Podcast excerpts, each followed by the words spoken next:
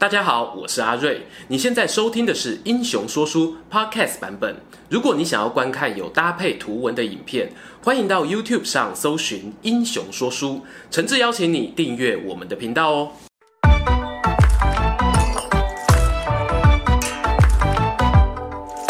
Hello，英雄说书的观众朋友，你们好，我是说书人阿瑞，替大家带来精彩的英雄故事。今天要聊的这个人物呢，他可以说是《三国演义》中看板中的看板，明星中的明星，也是少数有被神格化的三国人物。他是谁呢？他就是蜀国的五虎将之首，义薄云天关云长。关云长 （A.K.A. 关羽）又称为关二哥或者是恩主公，大家对他的故事啊，可以说是耳熟能详了。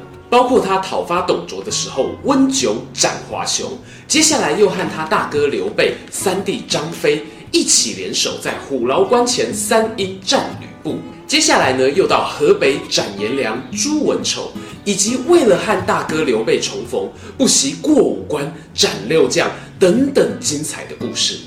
但是以上这些事迹呢，其实大部分是出自于《三国演义》的作者罗贯中老罗的手笔，缺乏史料的佐证。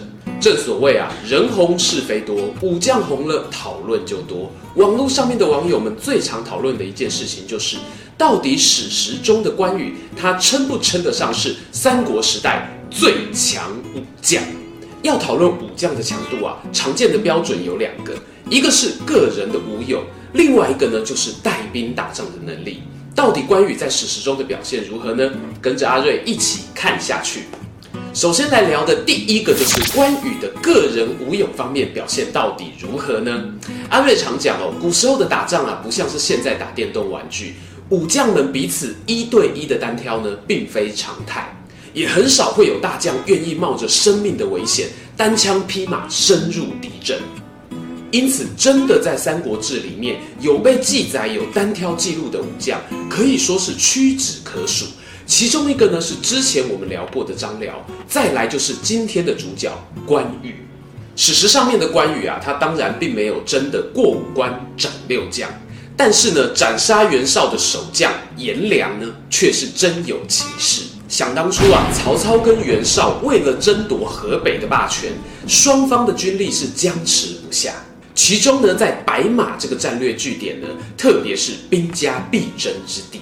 于是袁绍派出手下的猛将颜良出兵袭击白马，曹操眼看战况危急啊，也派出手下的张辽跟关羽当先锋前往救援。话说这两军一接阵啊，关羽呢，他的眼力很好，远远的看见颜良他华丽的将军挥盖，就像是一把大花伞一样，在空中飘啊飘的。关羽一看见任务目标，二话不说，拍马就冲上前去。而袁绍军队当中的所有将领，没有人能挡得住暴冲的关羽。转眼之间，颜良已经被一枪刺落马下。而关羽砍下他的人头，凯旋而归之后呢，白马这个据点的危机也宣告解除了。前面提到啊，史书中有记载单挑记录的将军是不多的，而且刚好你的对手也是猛将的人呢，可以说少之又少。因此，这一点关羽单挑大圣颜良的记录非常的不简单。同时呢，在《三国志》里面啊，也出现不止一次称赞关羽武勇的文字记载。好比说啊，关羽、张飞皆称万人之敌，唯赤虎臣。而曹操阵营中的参谋陈玉、郭嘉，也都将关羽并列为万人敌。一些大家很熟悉的武将，像是吕布啊、赵云啊、太史慈啊、许褚等人，都没有得到万人敌这个称号。我们甚至可以这么说，在《三国演义》成为家喻户晓的小说之前，关羽是战神的传说就已经在民间流传了几百年。因此啊，阿瑞我认为史书当中对于关羽个人武勇的称赞是真材实料的。接下来呢，就要跟大家聊聊关羽带兵打仗这个部分。在关羽的生涯前期呢，曾经跟着刘备打过大大小小的战役，但要讲到他一生最光荣的战场，莫过于是北伐襄樊、水淹七军的事迹。但这场战争呢，也可以说是让关羽从天堂跌落地狱的转折点，在网络上面引起网友的讨论呢也最多。因此，阿睿我在这边呢，先做一个简单的介绍。在建安二十四年的时候啊，刘备他自立为汉中王，而关羽呢也趁机往北攻打曹操所统治的襄阳及樊城，要和大哥刘备一个从北边，一个从南边，双线齐发。想要一口气掌控荆州，实现他们的伟大梦想，也是孔明军师在隆中对当中提到的理想蓝图。但是你知道吗？要掌控荆州啊，是一件非常困难的事情。而襄阳自古以来呢，更是荆州里面最险要的大城。在三国时代后期啊，吴国的大都督陆逊曾经多次北伐，没有一次拿下襄阳。而赤壁战后呢，周瑜更是围困了南郡两年，才把它攻陷下来。当时呢，跟周瑜对抗的曹魏将领是谁？是曹仁。巧合的是，建安二十四年，关羽决定北伐的对手也是曹仁。但这一次啊，关羽他势如破竹，不仅打下襄阳，还顺手歼灭了于禁。庞德等人的援军把曹仁围在樊城里面。史书记载，这个战果是威震华夏，让半生戎马的中原霸主曹操都害怕了，甚至考虑要把大本营从许昌搬家到其他的地方。然而呢，前面阿瑞讲到的，其实只是关羽北伐行动的上半场。这一场战争的下半场发展呢，有些人认为是出乎意料，但是有些人则觉得是情理之中。话说，就在曹操挣扎要不要搬家避一下风头的时候，他的参谋司马懿等人跳出来讲话了。他们都力劝曹操不要冲动，可以邀请东吴的孙权背刺关羽，这样就有机会转危为安。就这样，曹孙联军正式成立。孙权呢，派出了吕蒙、陆逊等人去攻打关羽的后方，夺取原本属于蜀军的公安跟江陵。关羽呢，他在前线得知噩耗之后啊，决定撤兵退守麦城。但很可惜，因为关羽的手下士兵啊，大部分都是荆州人，他们很担心自己的家人被东吴士兵俘虏之后的安全，于是士气低落，纷纷逃亡。而关羽呢，他也在最后尝试突围，要返回益州的路上呢，被吴军逮捕。孙权下令将关羽斩首。华夏战神的生命呢，也在此画下了句点。由于啊，关羽他在北伐过程当中上下半场的表现差距实在太大，就像一支球队啊，在棒球场上面领先了九局，却在最后被对手扛了一发逆转满贯炮那样，让人十分的不爽。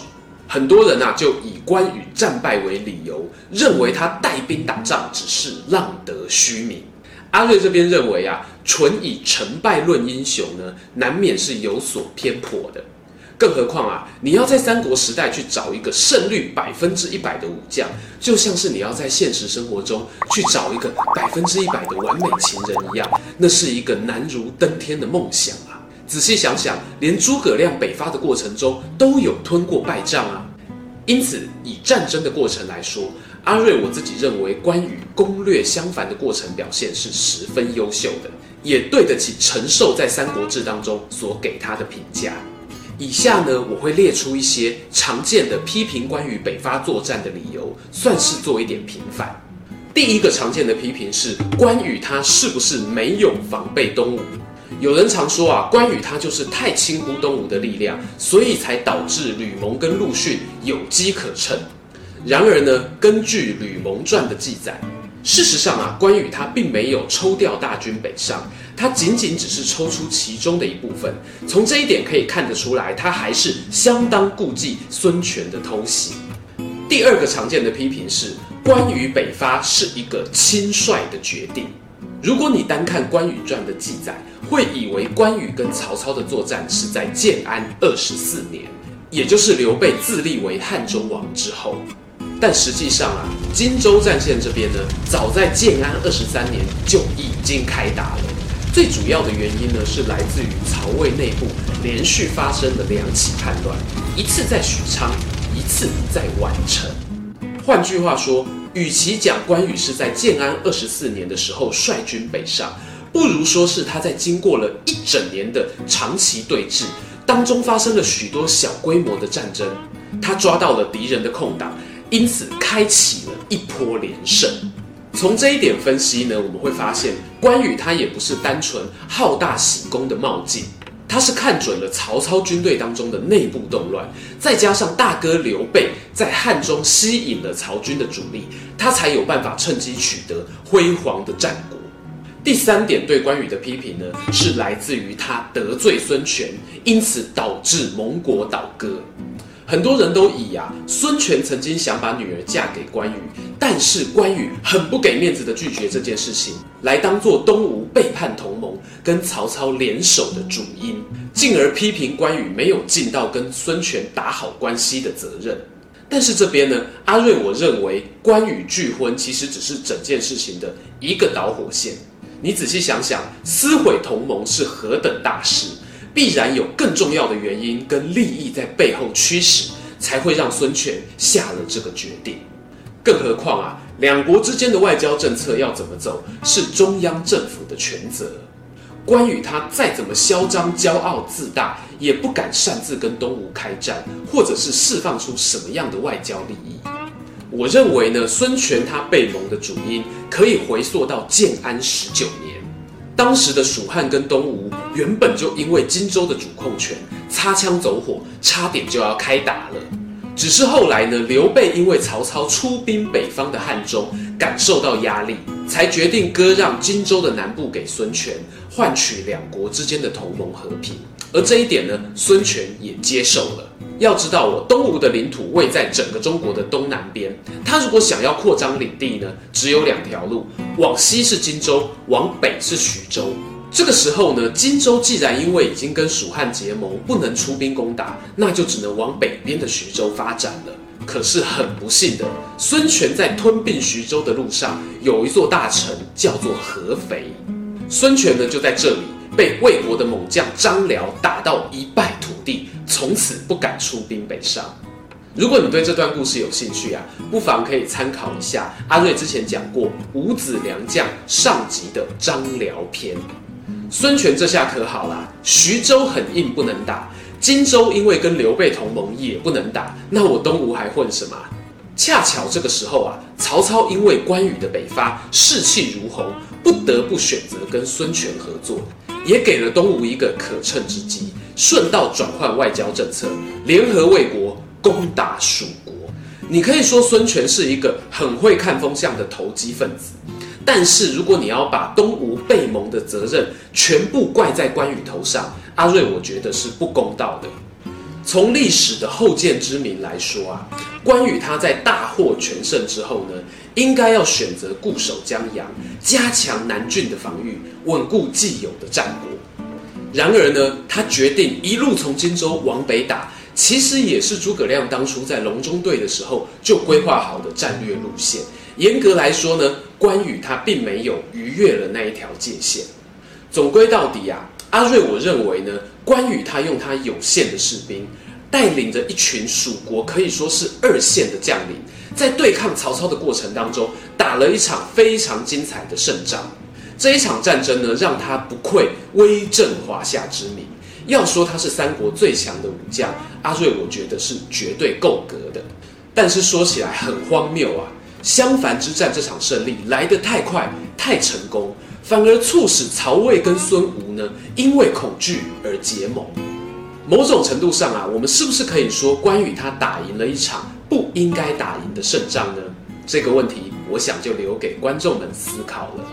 如果喜欢我们的影片，欢迎订阅追随我们的频道。已经订阅过的朋友，还可以按下小铃铛二次订阅哦。想看更多有趣的文章呢，也可以到英雄故事粉丝团按赞加分享。这里是英雄说书，我是说书人阿瑞，我们下次再见喽，拜拜。